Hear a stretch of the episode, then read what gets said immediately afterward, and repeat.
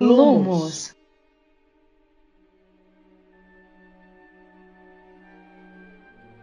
Sonserina não. Sonserina não. Sonserina não. Sonserina sim. sim. Olá, hello internet, tudo bem com vocês? Estamos de volta com mais um episódio do podcast Sonserina Sim. Eu sou a Thaís. Você viu que gringa? Hello internet.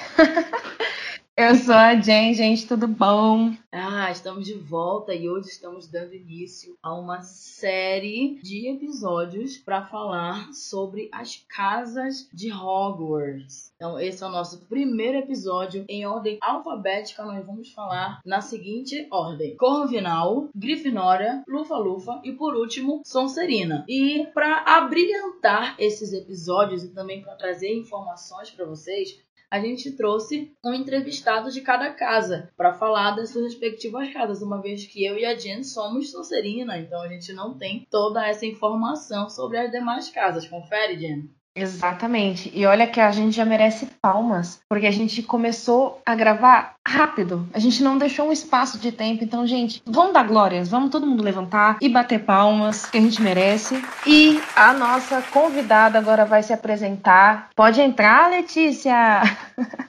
Oi, gente, eu sou a Letícia, eu sou amiga da Thaís, né? E sou super corvinal, gente. Eu sou 100% corvinal. E eu, assim, tô um pouco nervosa, né? Que é a primeira vez que eu tô participando de um podcast. Então, eu fiquei muito feliz com esse convite da Thaís quando ela me falou. A gente trabalha juntas, né? E a gente já nutre esse amor por Harry Potter. Lá no nosso trabalho, a gente conversa bastante sobre isso. E quando ela me falou da ideia, eu falei, nossa, vamos, vamos. Eu vou ficar nervosa, mas vamos, né? Né? Olha que coincidência, né? Porque a gente também é a primeira vez que faz um podcast, não é? A gente tá todo mundo nervoso aqui.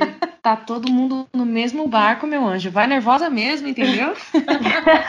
Mas é isso aí, então vamos lá, vamos começar a nossa entrevista. É, não sei se vocês sabem, mas para entrar na sala comunal da Corvinal, os alunos da Corvinal têm que responder uma charada, um enigma, uma riddle. E a gente vai fazer o mesmo esquema para você participar desse podcast, para você provar, Letícia, que você realmente é uma 100% corvina. Você tem que responder uma riddle pra gente. Nossa. Ó, deixa eu colocar um adendo aqui. E não é uma charada qualquer, é uma charada lógica. Porque um bom corvino tem um raciocínio lógico muito bom. Então não é qualquer charada. Vamos ver agora como ela vai sair, hein? Está preparada? Estou preparadíssima. Vamos lá. Letícia, qual veio primeiro? O ovo ou a galinha? Bem, eu creio que a resposta seja é que um círculo não tem começo. Hum, muito bem, bem fundamentado. inspirações, né? inspirações na nossa musa Corvina, Luna. Luna, dando aula aí, né? Mas falando sério agora, essa foi uma piadinha bem infame com a charada que a Luna resolve na frente do Harry sobre a Fênix e o fogo, que é muito mais brilhante do que o ovo e a galinha, mas enfim, é, é o que temos para hoje.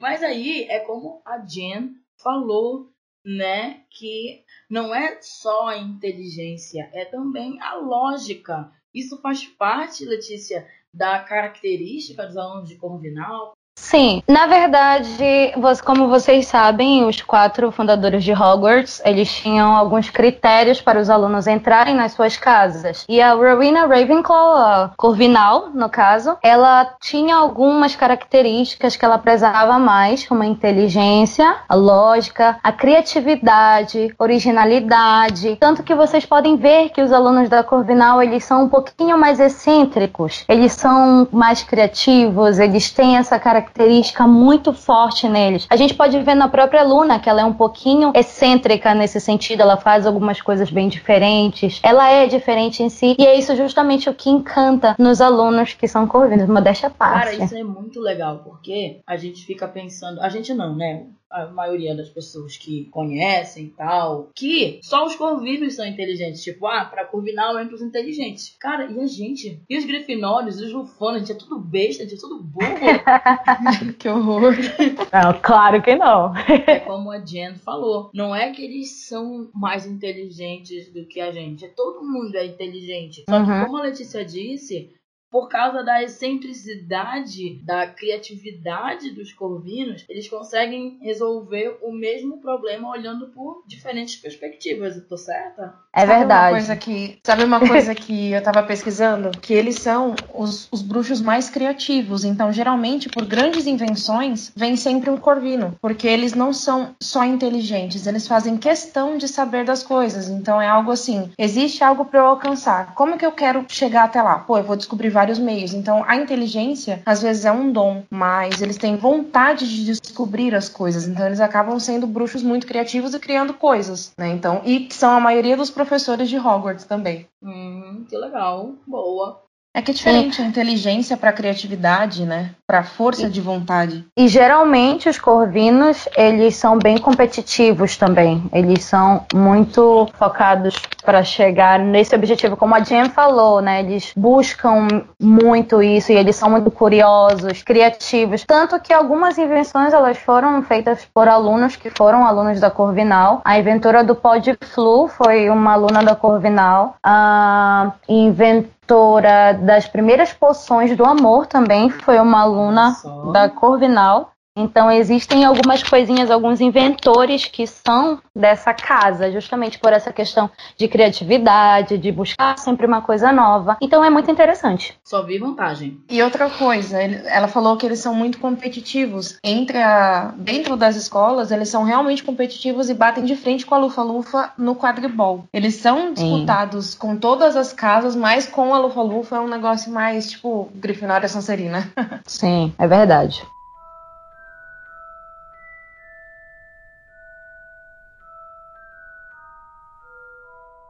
Como a Letícia falou, Hogwarts teve quatro fundadores e entre eles Rowena Ravenclaw, que é fundadora da Corvinal. E eu tava dando uma olhada na história, tava lendo Hogwarts, uma história.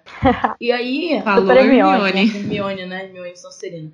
Lá tava dizendo que a planta da escola toda do castelo foi feita pela Rowena. Confere? Sim, olha, Sim. meu Deus. Isso é uma ótima coisa, porque eu, como designer de interiores, sou toda ligada nisso. Quando eu comecei a pesquisar, e é uma, um mito bem forte, né? Não existem provas, mas coisas que acabam provando isso. Sim, sim. É, como a gente falou, nada confirmadíssimo. E eu não duvido porque rainha da inteligência, não é mesmo, queridos? Dona e proprietária da empresa Inteligência, a Rowena Ravenclaw, maravilhosa. É, eu vi que ela nasceu no século X, parece. Nasceu no século X na Escócia. fazendo um, adendo, como diz a Jenny na história, a dona e proprietária da, da empresa Inteligência não sabia onde ficava a Câmara Secreta, meu bem, porque Salazar Sonserina foi astuto. Só queria dizer isso. Vamos lá, vamos voltar pra só história. Tudo, olha lá, olha lá, a pessoa. Sonserina, né? Sonserina, tem como é, né? Tá vendo como é a pessoa? Quando é da Sonserina, sabe de longe. Mas, e com relação a Rowena Ravenclaw, o que, que ela tinha assim, de mais especial, além da inteligência? E além de ser bonita, né? Que há boatos de que ela era muito bonita. Sim, sim, ela era muito bonita. Ah, dizer que ela tinha um cabelo, grandes cabelos pretos. Inclusive, dizem assim, dizem que as meninas mais bonitas vão para Corvinal. Ah, para. É verdade, é verdade. Não, de verdade. É porque é uma coisa que o chapéu seletor diz. O chapéu seletor diz isso, realmente. Não é querendo dizer, claro, Será, maravilhosa. será que as masmorras ficam próximas da- Fica. das torres da, da Corvinal? Ah, fica. for, a gente dá uma passada. Ficam aí os questionamentos, não é? Diziam que ela era uma mulher um tanto intimidadora. As pessoas, assim, tinham um pouco de, de medo, assim, porque ela tinha uma, uma feição um, pouco olhar meio intimidadora. severo, né? Sim, mas, não, de verdade, gente. Eu acho que todas as pessoas que demonstram essa inteligência, que têm assim um- uma ampla gama de conhecimento, por mais que não queiram, eles têm esse ar meio intimidador. Porque a gente fica assim, Uhum. cara, será que eu tô falando merda? E essa pessoa tá aí me humilhando dentro da cabeça dela? E aí eu acho que automaticamente você acha essa pessoa bonita, porque ela é interessante também, né? Ela fala coisas que você fica, nossa, mas Sim. meu Deus. É, então comprova-se aqui a teoria da beleza e da inteligência de Rowena Ravenclaw. É que o podcast ainda não tem, gente, a tecnologia de ligar a câmera da Letícia pra que a gente veja, não é mesmo? É um podcast, então, né, vamos se contentar com a voz, não é Mas- mesmo? Vai ficar pra imaginação. Mas vai sair uma foto dela no nosso Instagram. Ai, meu Deus, eu fico até nervosa. Gente, Não, as mas, pessoas gente- elas não sabem nem o que tem por vir ainda. Vai vir tanta coisa boa. Pode ser que enquanto vocês estiverem ouvindo esse podcast, vocês já tenham visto a foto da Letícia. Que a gente vai lançar a foto dela antes do episódio. Mas assim, gente, o que, o que me deixa assim muito triste a respeito da história da Rowena é a, a respeito da morte dela, né? Que dizem Mas- que ela Tristeza, né? Sim, ela morreu de coração partido. Ela morreu cedo, basicamente um pouco cedo. E foi de tristeza. Ah, é, sim, por causa da Helena, né? Sim, por causa da filha dela. Creio que ela se sentiu um pouco culpada, né? De tudo que aconteceu com a, a filha dela, com a Helena. Mas, Letícia, como tu chega a esse ponto da Rowena se sentir culpada pela morte da Helena? Por que que rolou essa culpa? A Helena, ela tinha. A Helena não, a Rowena, ela tinha um diadema, que a gente pode até ver no, no Relíquias da Morte, que no final acabou se tornando uma Horcrux. Com esse diadema, ela podia aumentar a inteligência. Ela já era inteligente, e quando ela colocava esse diadema, aumentava a inteligência. E a filha dela, ela tinha um pouco de inveja da inteligência da mãe dela. E aí chegou um ponto da história que ela acabou roubando esse diadema da própria mãe e ela fugiu lá para a floresta da Albânia. Todo mundo foge para a Albânia, Que né? inferno, né? Todo mundo se enfia na, na floresta da Albânia, meu Deus. Todo mundo. O que, que será que tem na Albânia? Ah, Então gente, ela e a, se meteu a lá. Helena é a dama cinzenta, né? Carinhosamente chamada, e ela não gosta. Ela, a gente já viu ela nos filmes, né? Cara, mas tu sabe que isso, esse ponto de ela não gostar de ser chamada de dama cinzenta é até um pouco contraditório com a história dela mesma. Por quê? Porque, como a Letícia falou, ela tinha essa inveja da mãe dela. Tanto é que ela roubou o diadema pra se sentir tão inteligente quanto a mãe, né? E Uhum. aí, porque uma coisa que ela queria era se desvencilhar dessa imagem. Tipo, a Helena, ela é uma Ravenclaw. Não só como casa, mas como sobrenome. Então ela tem a obrigação de ser a mais inteligente. Então isso pesou nela. E ela queria se desvencilhar do sobrenome Ravenclaw, da ligação com a Rowena Ravenclaw. Então, tipo, ela ter se tornado a Dama Cinzenta, ela não Como deveria Helena. odiar isso. Tanto é que ela não gosta de ser reconhecida como Helena. Mas ela gosta de saber que o pessoal não sabe da origem dela enquanto fantasma. Sim, Ou o seja, que é era melhor ter morrido interessante. mesmo, né? Porque ela não gosta nem de uma coisa nem da outra, fugiu e fez bosta. Eu já, já me revoltei, já pistolei. Meu Deus, a Jane pistola muito rápido. E a nova?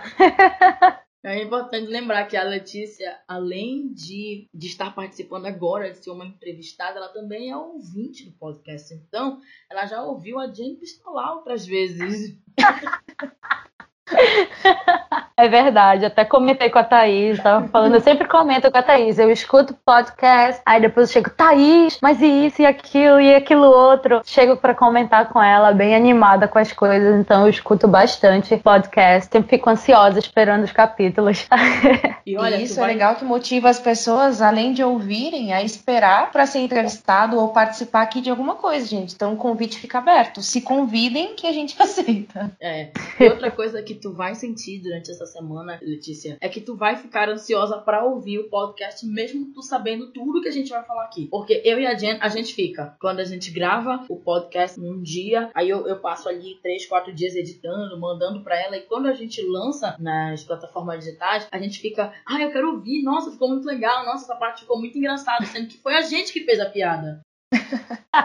Mas depois, com a edição, fica muito mais engraçado, porque você fala que faz dá mais sentido ao que você estava falando, mas também na vergonha da sua voz. Não vou mentir, os primeiros episódios eu não conseguia me ouvir. Claramente eu, quando me gravam a gente- fazendo alguma coisa, a gente acha horrível, mas A tudo gente bem. fugiu do assunto, a gente chegou a falar sobre o fantasma da casa. A gente falou dela, mas não falou dela como fantasma, né? A gente tava chegando nessa parte, vai lá. É engraçado porque a gente conhece ela, né, desde o primeiro livro. Eu não, não me lembro se ela é citada no filme como o fantasma da, da Corvinal. Ela é o fantasma. Cada casa tem o seu fantasma. Ela é o fantasma da casa Corvinal. E a gente não sabia, essa questão da gente não saber a, a origem da história história dela, de como aconteceu, e a gente só foi descobrir isso finalmente já no final, já no sétimo livro, barra filme, né? Que a gente pegou um pouquinho dessa história graças ao Diadema Perdido, que, como eu falei, ela se meteu lá na Albânia para fugir com o Diadema e aconteceu uma coisa trágica com ela, na verdade. É aí que entra a Sonserina nessa história, que nós temos o Exatamente. nosso querido e amado Barão Sangrento, que Barão. entra nessa história de amor com Rowena Ravenclaw. Rowena não, Helena Ravenclaw. Amor e tragédia. de amor e um facão, né? Complicado, É né, amigo? Acontece que na fuga da Helena para Albânia com o diadema, o que é muito curioso, porque ela queria ser inteligente, ela rouba o diadema e vai para onde? Para Albânia. Não tem vai pra ninguém Albânia. pra ela demonstrar a inteligência dela. É floresta, é mato, é pântano. E ela vai pra lá. Porque quer ser inteligente pra quê? No mato, meu Deus. Sendo que. Thaís pistolando. Calma, Thaís, calma, respira. Que a, a, a- pistoleira daqui sou eu. Ficou ótimo, né? Pistoleira. Toleira. Mas aí, e aí, a Rowena Ravenclaw chama o barão, um amante, um eterno apaixonado, e diz: Amigo, vai buscar minha filha, pelo amor de Merlin. Não, Merlin não, que Merlin tinha nascido nessa época. Pelo amor de, sei lá, Thor, vai lá buscar.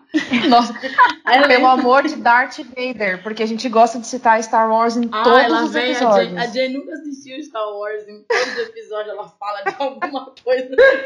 Ai, gente. E aí lá foi o barão pra Albânia. Chegando lá, ele foi tentar encontrar, ele acabou encontrando a Helena por lá, mas ela não queria voltar, claramente, né? Se ela fugiu, né? Ela estava decidida no que ela queria fazer, independente. E aí, ele, numa, num acesso de fúria, ele acabou esfaqueando a Helena e acabou por matá-la. E vendo ali o que tinha acontecido, tinha matado o amor da vida dele, ele resolveu se matar depois. Realmente é uma solução brilhante, né? Brilhante. Não, matei aqui, eu vou matar também. Ela deixou, ela deixou o diadema numa árvore lá, né? Numa árvore Sim. oca lá, deixou o negócio lá. E é Escondido. óbvio que ela não ia querer vir com ele. Primeiro, porque ela saiu de inveja da mãe, então se nem a mãe segurava ela lá, que dirá o barão que ela nem gostava É dele. verdade. E que curioso, né? Que aí eles ficaram fadados a se perseguir pela eternidade. Sim. Isso que a gente chama de amor eterno, não é mesmo? Pequeno adendo ali de novo. Aos fantasmas. Por que que pessoas, bruxos, né, morrem e alguns outros bruxos viram fantasmas? Os bruxos, eles não escolhem ser fantasma. A maioria deles tem um assunto inacabado. Alguma coisa que ele tentou fazer e não conseguiu. Trouxa não vira é, fantasma. Então acaba que eles são os fantasmas das casas porque eles eram muito ligados às casas deles. E aconteceu isso aí do cada um morrer de um jeito trágico. Você vê que nenhum dos fantasmas morreu dormindo. É só O assassinato. professor Bean. O professor Bean Sim. morreu dormindo. Professor de Então, História mas- da Magia. Mas qual que era o problema dele? Ele tinha medo da morte. Então, Ele tinha medo de morrer. Era. Aí, a- um dia, um dia simplesmente ele levantou pra dar aula E deixou o corpo. e ele tava morto já. O corpo ficou e ele foi dar aula assim mesmo e era um fantasma, gente. É isso aí mesmo. Mas aí você imagina, com ele foi uma coisa muito pior, porque um fantasma não come, não tem prazer nenhum na vida, não faz nada, então pra ele acho que foi a pior das soluções. Então não é nada legal você ser um fantasma. Você imagina assim, ah, ao invés de morrer, eu vou ser um fantasma, né? Não. Não é legal, não. É melhor ser um basilisco, como né, já aconteceu em algumas outras pessoas. A piada do basilisco nunca vai vencer, cara. Acabou 2018, ela tá aí, olha, viva, foi renovada. Gente, inclusive falando em acabou 2018, gente, feliz 2019. Nossa, o ano passou que a gente nem se ligou. Meu Deus verdade. do céu.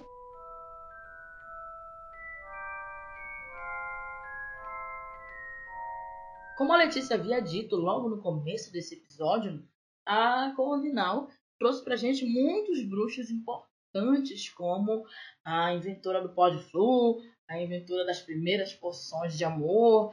Temos alguns outros bruxos muito famosos que pertenceram a essa casa, Letícia. Sim, nós temos vários outros bruxos, alguns que apareceram nos filmes, porque assim, todo mundo quase tem mania de dizer, ah, Grifinória, Grifinória pra lá, Grifinória pra cá, e o pessoal só se importa com os bruxos da Grifinória, então por isso que é importante a gente conhecer os outros bruxos das casas, das outras casas. Então a gente Hum. tem vários exemplos nos filmes que nós podemos ver. Peraí, vários gente, música de bruxos. suspense. Letícia tem algum problema com a Grifinória também?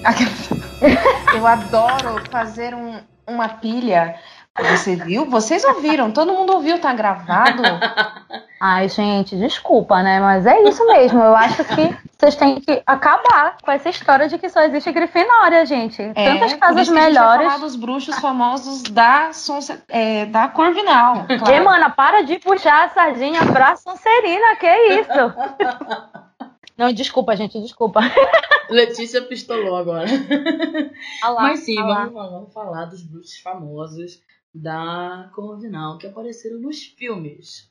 Eu tenho um Uhum. particularmente que é o meu favorito, que foi o Gary Ollivander, o Senhor Olivaras. É o meu preferido. Ai, eu adoro. Adoro o Senhor Olivares, ele é um amor. Eu, eu gosto muito. E, e é legal porque de ele, ninguém, né? ele está presente lá nesse, nessa apresentação desse mundo mágico, que é uma coisa que fica muito forte pra gente, porque quando você vai pra Hogwarts, você vai lá comprar sua primeira varinha, é geralmente com ele que você vai comprar. Então, ele tá muito ligado a essa nossa introdução a esse mundo mágico e toda o entendimento a respeito das varinhas, e eu acho muito legal. Inclusive, a minha Ele tem conhece todo mundo, né?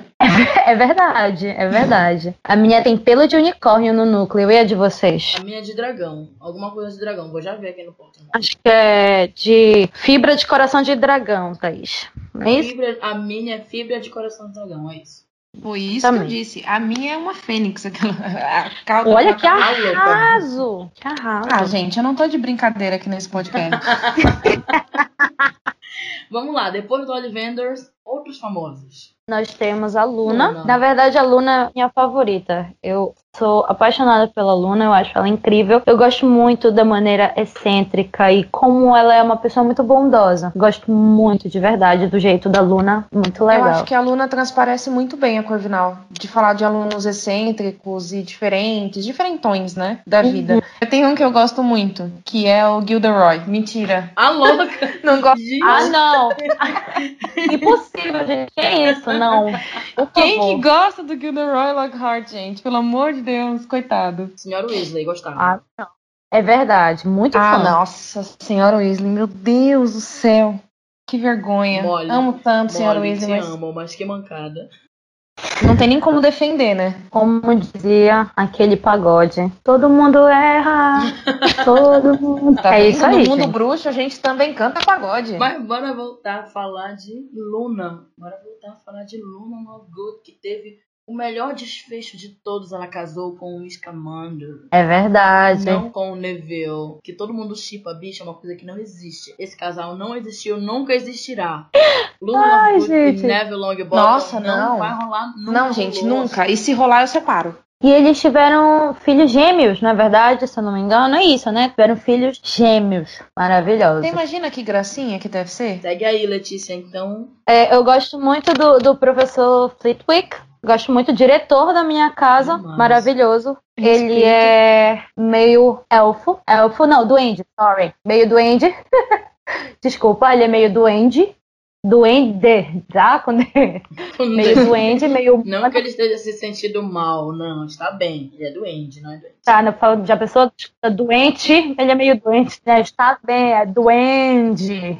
Por isso que ele é assim, pequenininho. E é engraçado que aí os alunos falam é, no livro que, ah, porque as pessoas às vezes subestimam ele porque ele é pequeno e tudo mais. Mas ele é muito talentoso, gente, muito talentoso. E é, dizem que quando as os alunos estão tristes e vão até a sala dele para conversar com ele, ele enfeitiça os biscoitinhos para dançarem. ele tem uns biscoitinhos guardados na sala dele e ele feitiça para eles poderem ficar dançando. E alguns Quem foi o alunos, melhor diretor. inclusive, fingem estar tristes só pra ver ele fazer esse feitiço porque é muito legal. Então, que amorzinho, né? Que amorzinho de diretor, meu Deus. E ele cuida do coral de Hogwarts. Eu, com certeza, Ah, aquele coral maravilhoso. Eu gosto bastante de cantar. Não que eu cante bem, mas eu gosto. Então, com certeza, participar do coral de Hogwarts seria incrível. Eu participaria também, mas sem o sapo. Gente, eu conheço a Letícia pessoalmente e essa moça canta demais, ela está sendo muito modesta. Yeah! Ai, Thaís, fiquei, fiquei aqui, ó. Não dá pra ver, mas eu fiquei muito corada. muito corada aqui. As minhas bochechas ficaram quentes. Deu um leve rubor.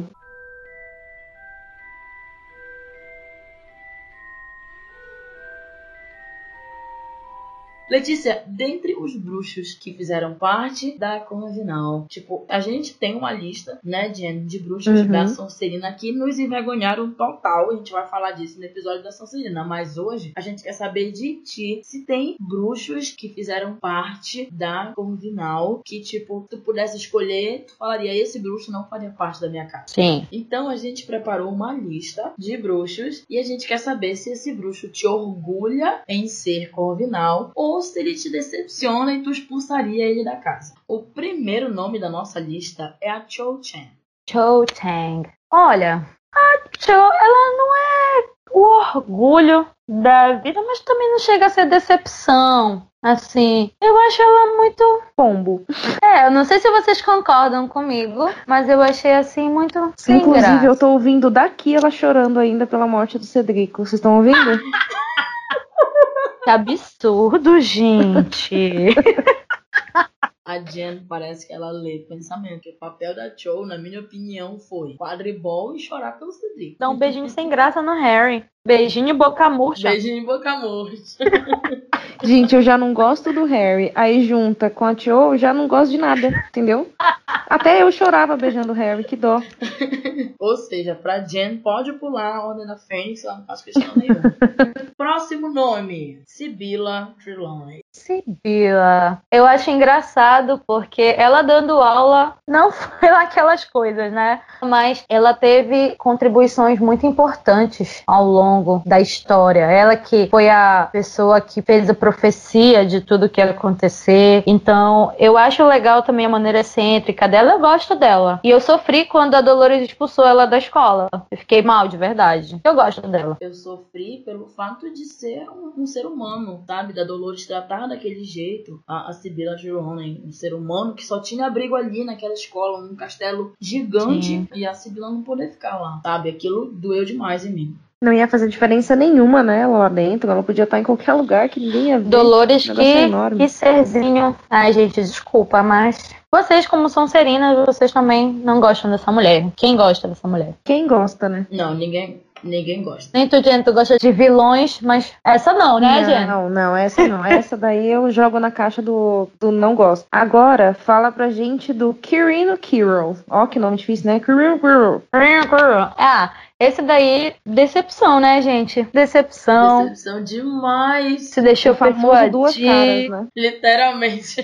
Totalmente aconteceu tudo aquilo de, de pedra filosofal, gente. Não, que absurdo. Que absurdo. Fazia o coitadinho, mas na verdade ali por trás. Literalmente por trás, né? Ficava ali na parte de trás da cabeça, não é mesmo? Então, gente, totalmente decepção. Se eu pudesse, por favor, se retire. Você está sujando a imagem da minha casa amada. Por favor, saia. Olha, arrasou. Eu, particularmente, não confio em bruxos que vão pra Albânia. A Moni Myrtle, Murta que geme. Eu acho ela muito engraçada, gente. Mas assim, eu acho que ela não teve muita chance, né, de fazer as coisas que ela queria na escola, né? Teve aquela morte no banheiro, né? Ela teve uma vida um pouquinho difícil, chorava no banheiro. Alguma relação com a Cho? Né? ela me lembra a Chiquinha. Chiquinha? Sim. Meu Deus, é verdade. Top demais essa comparação. Tanto na, na aparência quanto no choro, né? E a, a Chiquinha, tá aí, olha, gente. A Chiquinha foi da Corvinal. Demais. Vejam bem. Chiquinha pertenceu a Corvinal. Se Chiquinha fosse uma bruxa, está aí, achamos quem é. Ah, vamos lá. Filhos Flitwick. Professor Flitwick. Decepção ou orgulho? Orgulho demais. Diretor da minha casa, ele é maravilhoso. Eu achei muito legal aquela cena de quando os gêmeos ah, aprontam tudo aquilo no castelo com a Dolores e ele comemora. Eu acho muito legal. Sim, é muito legal. Ele comemora ali discretamente quando é aquela comemorada. Gente como a gente, não é mesmo? Mais uma Muito pergunta. bom. Você tem É um verdade. orgulho grande ou um orgulho pequeno? O orgulho grande desta pequena grande pessoa. Tem mais um aqui que é o Garrick Ollivander, que já foi citado também nesse episódio, mas tá na lista, então, decepção ou orgulho? Orgulho demais, gente. Eu gosto muito dele. É incrível, eu gosto do jeito dele, a maneira que ele ajudou as pessoas. E ele estava lá, né, com a Luna preso no porão da casa dos Malfoy e ajudando sempre que podia. Então, orgulho, inteligência, muita admiração por este homem. A gente já falou do, do, Gildor, do Gilderoy? Ainda não. Ai, gente, esse daí Decepção total, né, gente? Eu acho que, assim, é muito engraçado porque a gente sempre fala a respeito da, como a Thaís falou, das características dos bruxos, né? E aí a gente fala, ah, porque quem vai pra Corvinal é inteligente, quem vai pra Grifinória é valente, e Sonserina tem. Geralmente a, a ideia de quem vai pra Sonserina é mal, né? Que é um bruxo ruim. Então, às vezes. Calma lá. Pois é, a ideia, a ideia é essa que a galera sempre fala fala. E a gente sempre tem, como a Thaís falou, analisar isso com calma, porque nem sempre. Por exemplo, Gilderoy, ele, pois é, né, gente? Parece bem um corvino, assim. Mas assim, olhando aqui pelo lado da maldade, como somos taxados, ele não foi de todo burro. A É. ideia foi muito boa, sabe? Foi, foi muito astuto, ele foi inteligente, porque ele tinha que ser muito bom, ele tinha que ser muito bom nos feitiços da memória. Uhum. Ele foi inteligente de bolar o plano. Ele foi criativo, porque realmente ninguém imaginava. Era um plot twist assim. Meu Deus, ele enganou todo mundo. No filme fica muito evidente isso. Tu olha pra cara dele, tu já sabe que aquilo é Miguel. Mas no livro não é exatamente assim. No livro, Sim. tu começa pensando que ele é realmente um, um bruxo muito bom. E depois, tu, no- pelo meio do caminho, tu vai descobrindo que ele é uma farsa. Então, pelo rumo da inteligência, ele foi brilhante. Porque é um plano maléfico, porém muito bom. Uma pessoa te conta os feitos dela, te dá os detalhes de como aquilo aconteceu, que sai lhe rouba a memória daquela pessoa, joga numa penseira pra lembrar dos detalhes, pra escrever os livros e apaga a memória dela. Foi o que a Rita Skeeter fez com a Batilda Backshot, com a história do Dumbledore. Uhum. Sim. Eu, eu creio que, assim, ele sendo bom, né? Pelo menos nos feitiços de memória, isso ajudou muito pra ele se tornar o que ele se tornou. Mas eu continuo tendo muita decepção com ele. Não, claro, como parte da Corvinal, né? Sim, mais um que está manchando a minha amada casa. Está expulso. Totalmente. ele ficou eternamente sem memória, né, gente? Foi tão Sim. forte o feitiço que ele jogou eternamente lá no hospital, St. Mungus. Achei que foi pouco. e por último, mas não menos importante, Luna Lovegood. Orgulho ou decepção? Orgulho demais, gente. Minha personagem favorita de longe, Corvina. Eu acho ela incrível. A Luna, como a Jen falou, ela representa muito bem o que é ser um Corvino. Ela transparece isso tudo bem. Eu acho que tem gente que não gosta da Luna, né? Porque ela é encantadora. E a, assim, Eu particularmente não conheço ninguém. a gente tem um grande problema, às vezes, quanto à adaptação do livro que a gente leu para os filmes, de quanto a personagem, por exemplo, não sei se vocês concordam comigo, mas a Gina dos, dos livros é incrível. Que Nossa. não, a moça, a moça dos filmes não consegue, a Gina dos filmes não consegue chegar aos pés do que é a Gina do livro. Que mulher, gente, no livro. E assim, É uma das personagens que eu mais sinto falta dos livros pro filme. Real. Sim. E a Luna, a Luna, pra mim, aquela é a Luna. Eu vejo a Luna ali. Realmente, eu acho que foi perfeita a adaptação da atriz. Eu não sei se vocês concordam. Concordo plenamente. Sim, eu também.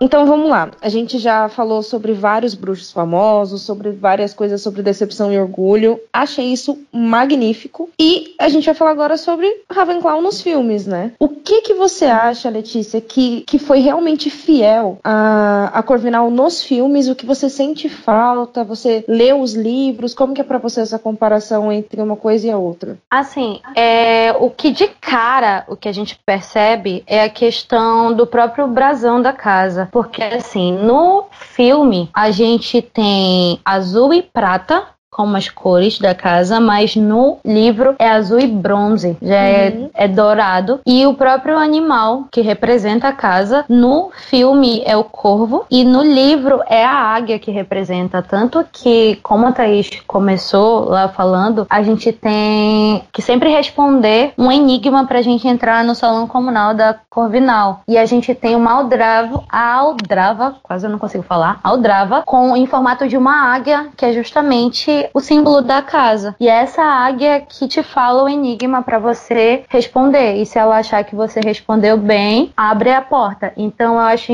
interessante essa questão que nem todo mundo sabe que existe essa diferença. Eu li os livros, eu tava até falando pra Thaís que eu preciso reler os livros, porque faz um tempinho já que eu li os livros, mas eu li todos os livros, acompanhei todos os filmes. Eu acho en- engraçado isso. É, infelizmente a gente não, não deu pra gente ver a, o salão comunal da Corvinal.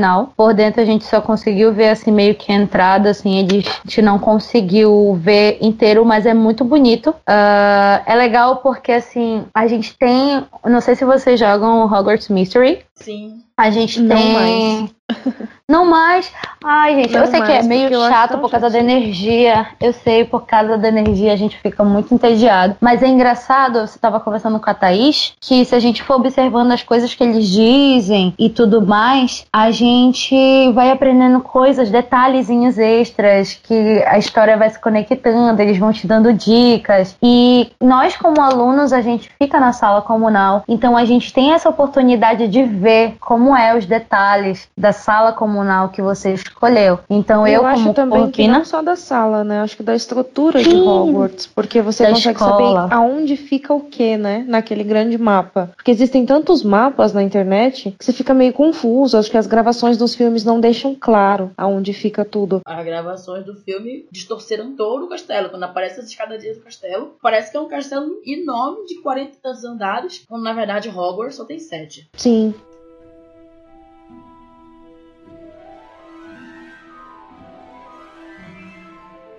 Me veio uma coisa agora na cabeça sobre a diferença do nome. É que assim, para ser um corvo, me lembra muito o nome, Corvinal. Será que teria alguma relação com isso? Pelo menos aqui, né, no Brasil? sim, aqui eles, claro, no Raven também, né? Raven. Uhum. Mas aí, realmente, no, no, no livro é uma águia. É verdade. A Thaís leu recentemente, né, Thaís, os livros. Sim, sim. É por causa do simbolismo também da águia, né? O, o Uhum. símbolo da casa ser uma águia não tem nenhuma relação com o nome da casa. A casa é Raven, né? É um, é um corvo, Ravenclaw, gar- garras de corvo. Mas a águia tem o significado de sabedoria, de, de ver mais, mais longe, Uhum. de ter essa visão Ampla, mais né? pra frente das coisas e tudo mais, que é característico dos alunos da Corvinal. Uma coisa até que a gente não falou, né? Que os alunos da, da Corvinal, eles são mente aberta. Falam muito sobre isso, de pessoas mente aberta. Quando você tem a mente aberta pra tudo, tudo flui pra você, né? E eu acho muito melhor uma águia do que um corvo. Alto line, cuidado com o meu patrono aí. É, verdade, patrona da Thaís. Ó, já puxou a varinha pra mim. Beleza? Vamos duelar então. Lembrei dela falando, quando ela tava falando sobre o corvo e a questão de falar, gente, eu fiquei muito impressionada. Era engraçado porque eu tava ouvindo no lado dela o podcast. Aí eu falei, meu Deus, Thaís, os corvos falam. A Jen trouxe pro podcast e eu confirmei que povos falam. Que eles falam, hi, hello. Meu Deus, que medo. Gente, eu fiquei muito, muito espantada no dia. Foi engraçado. Ah, Não sei se a Thaís lembra. Eu tava sentada, estava lá no trabalho, eu tava ouvindo. Meu Deus, Thaís, como assim os corvos falam? Inclusive, gente, se vocês quiserem esses vídeos aí, a gente, dos corvos falando, chama a gente que a gente manda pra vocês, que é, é, é muito bom. É algo didático. Jen, manda pra mim um vídeo que eu vou postar lá no Twitter. Quem quiser ver, segue a gente lá no Twitter. Que vai ver o vídeo do Corvo falando. Sim. Ah, eu vou, vou ver. Quero ver, quero ver. Pois é, mas aí como eu tava falando da, da sala comunal, né, da, da Corvinal, eu acho a coisa mais linda, que eu, pessoalmente, eu adoro estrelas, eu sou apaixonada por estrelas, e assim, o teto do salão comunal, ele é cheio de estrelas, assim, em formato de cúpula, e é cheio, cheio, cheio de estrelas, e ela tem um carpete azul, várias faixas azuis que são a cor da casa, e a torre da Corvinal, uma das mais altas, do castelo e pelas janelas tu consegue ver muito do terreno de Hogwarts, que é uma coisa muito bonita e eu acho muito interessante, muito legal mesmo. Demais. Quando a gente assiste, vocês podem pegar o DVD de vocês aí. Harry Potter e a Pedra Filosofal, o chapéu seletor no filme ele não chama a Corvinal. Ele Uhum. chama no final, ele chama o Faluf, ele chama a Sonserina. A chapéu seletor não chama a Corvinal. Caso injustiçado. Sim, eu lembro quando a gente foi fazer a seleção, Thaís, aí você me falou que era a única que não falava, que tava procurando o chapéu seletor pra falar todos os nomes, mas ele não falava. Um absurdo. Inclusive, a gente tava lá nas mesas, né? Sendo selecionados pras casas e não ouvia falar da Corvinal aquelas. né?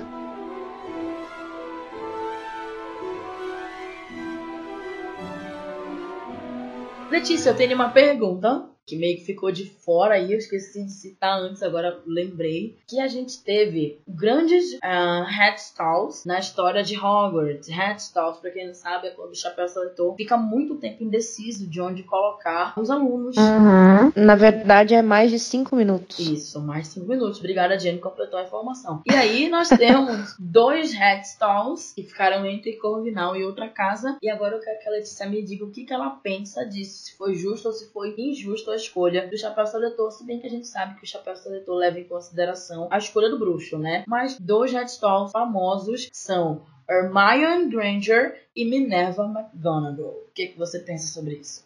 Eu acho que, assim, no caso da Hermione, ela, gente, maravilhosa, né? Primeiro que Hermione, rainha demais, né, amigos? E ela, Era pra ser Hermione a Pedra Filosofal. E eu acho que, assim, não dá nem pra falar o que é essa mulher. Eu, eu gosto muito da Hermione, uma das minhas personagens favoritas, se não a minha favorita. Eu acho, assim, que ela é muito inteligente, mas, assim, pra ela, como ela falou lá em Pedra Filosofal, inteligência não é tudo, né? Mas Uhum. é preciso coragem mesmo. E a Hermione se mostrou muito corajosa. Além de ser muito inteligente, ela é muito corajosa de tudo que ela enfrentou em todos esses, esses anos de Harry Potter. Mesmo como Rony disse, se não fosse pela Hermione, eles estariam mortos já fazia muito tempo, né? Porque ela salvou os meninos sempre que ela podia, ela salvava, fazia as coisas. E eu acho que, ok, eu aceito ela ir pra Grifinória. Eu acredito que ela é muito valente e ela se deu bem como uma boa Grifinória, apesar de que a inteligência ser uma coisa que se destaca muito nela, se destaca Isso. muito no livro de E a gente também não pode esquecer que o chapéu, ele leva em consideração, ele meio que, ele não é que ele enxerga o futuro, mas ele já te coloca em situações que você tem que usar algumas características mais específicas. E a Hermione no livro, ela, é- ela é muito corajosa, ela é praticamente a Gina. A Gina também é muito corajosa, então o chapéu, ele visualizou isso pra ela. Sim. Outra coisa é que a Hermione não tem essa mente aberta. Essa outra visão que os corvinos têm, a Hermione não tem. A Hermione ela é muito preto no branco. Um- Outro ponto em que colocaria ela realmente na Grifinória. E com relação a Minerva McGonagall. Minerva. Que outra. Gente, assim, Harry Potter, a saga Harry Potter, ela tem várias mulheres icônicas, não é mesmo? Sim. É assim, a gente percebe assim que a gente fala em Harry Potter Who, né?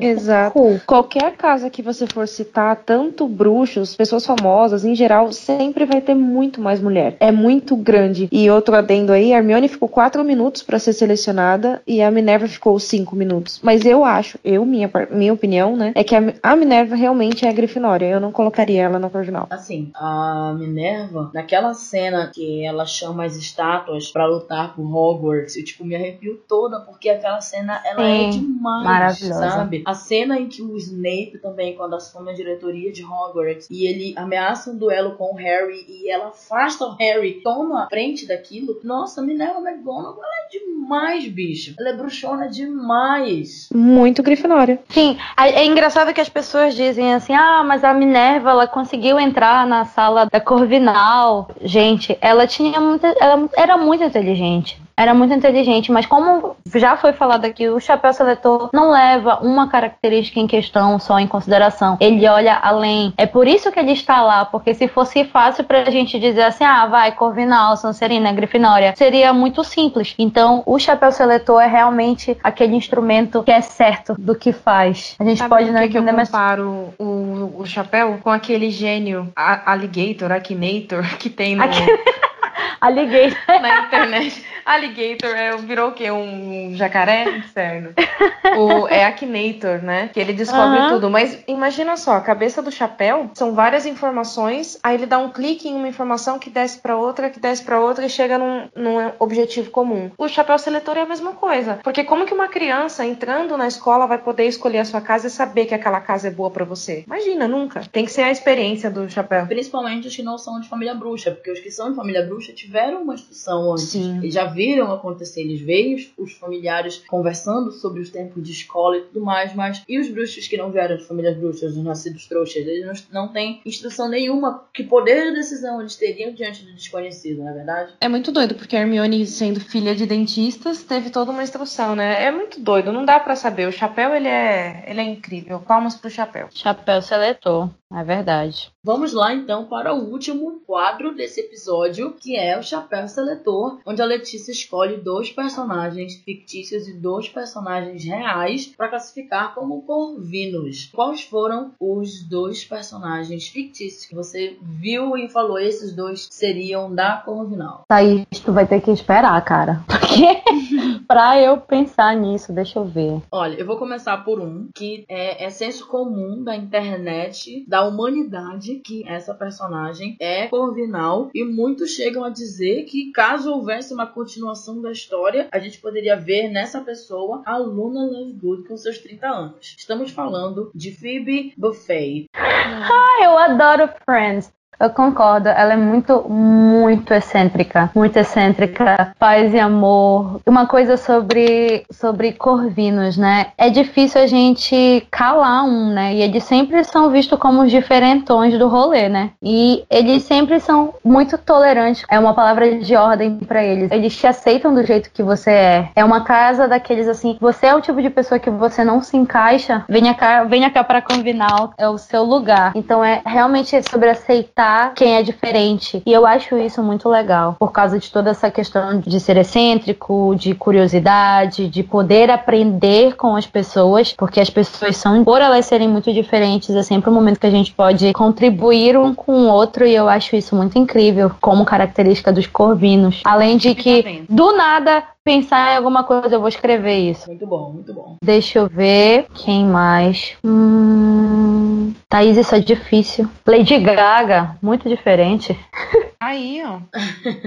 Lady Gaga, totalmente, ela tem uma inteligência diferente, ela é bastante excêntrica. Demais excêntrica. Eu admiro muito a Lady Gaga. E eu acho maravilhosa. Eu gosto muito dela. Gosto muito de verdade da Lady Gaga. Teria aí uma, uma pessoinha. Apesar de ter uma pessoa de verdade, né? Tinha uma pessoa de verdade e uma pessoa fictícia. Aí pra Corvinal, a Lady Gaga é muito excêntrica. E eu gosto. Eu gosto desse jeito dela, assim, estranho de ser. E as composições Formas dela também são incríveis. Sim, e é tipo isso mesmo, de, de aceitar os outros. É bem Corvinal mesmo. Outra pessoa que eu penso ser excêntrica o suficiente para fazer parte da Corvinal é o Albert Einstein. É verdade. Ele tem todinho o perfil de um corvino. É verdade. Van Gogh. Ai, Van Gogh. Eu acho também o Salvador Dali. Sobre todos esses que são criativos, escritores, assim, muito hum, criativos, a gente já pensa logo, né, na questão do- dos corvinos mesmo. A gente já vai puxando essa galera. Eu adoro o Van Gogh, gente. Demais. Eu gosto do Salvador Dali, é o meu pintor preferido. Então é isso, esse episódio fica por aqui. Gostaríamos de agradecer super, Letícia, a tua participação, ter estado aqui com a gente, as informações que tu trouxeste pra gente e conversa antes, enquanto a gente estava decidindo a pauta do episódio. A Jen confessou ser um zero à esquerda sobre Corvinal e acredito que ah, depois desse episódio muita coisa mudou. Espero, né, que tenha sido bom pra vocês, tanto foi pra mim. Eu tô muito Era feliz de ia perguntar. participar. Foi bom pra você? Muito. Nossa, essa pergunta aí, né? Foi ótimo, gente. Letícia, você pode aproveitar esse espaço agora para se promover, deixa aí pro pessoal as tuas redes sociais, onde eles podem te encontrar. Se alguém gostou da tua participação, gostou da tua voz, gostou das informações que tu trouxe. é, Letícia de Miranda, né? Tal qual eu já falei no início do podcast. E as minhas redes sociais é arroba ile, com H, L-E-H, Miranda. Instagram, Facebook, Twitter, vocês podem me procurar lá e podem me seguir, adiciona, entra em contato comigo. Eu adoro ficar. Eu, a minha rede social, na verdade, da vida é o Twitter. Thaís sabe que eu vivo no Twitter o tempo todo. Então podem me chamar lá no Twitter que com certeza eu vou responder. E é isso, gente. Muito obrigada. Certo, vou colocar o user da Letícia na descrição do nosso podcast, então você vai poder Segue ela. Segue a lá. gente, segue todo mundo. Só não me segue na rua. Vamos seguir. Então é isso, eu espero que vocês também tenham gostado tanto quanto a gente desse episódio. Sigam a gente nas plataformas digitais, no Spotify, no Apple Podcasts. Sigam o podcast Sonserina Sim no Twitter e no Instagram, no arroba pod Sonserina Sim. A gente se vê no próximo episódio, então até lá. Nossa.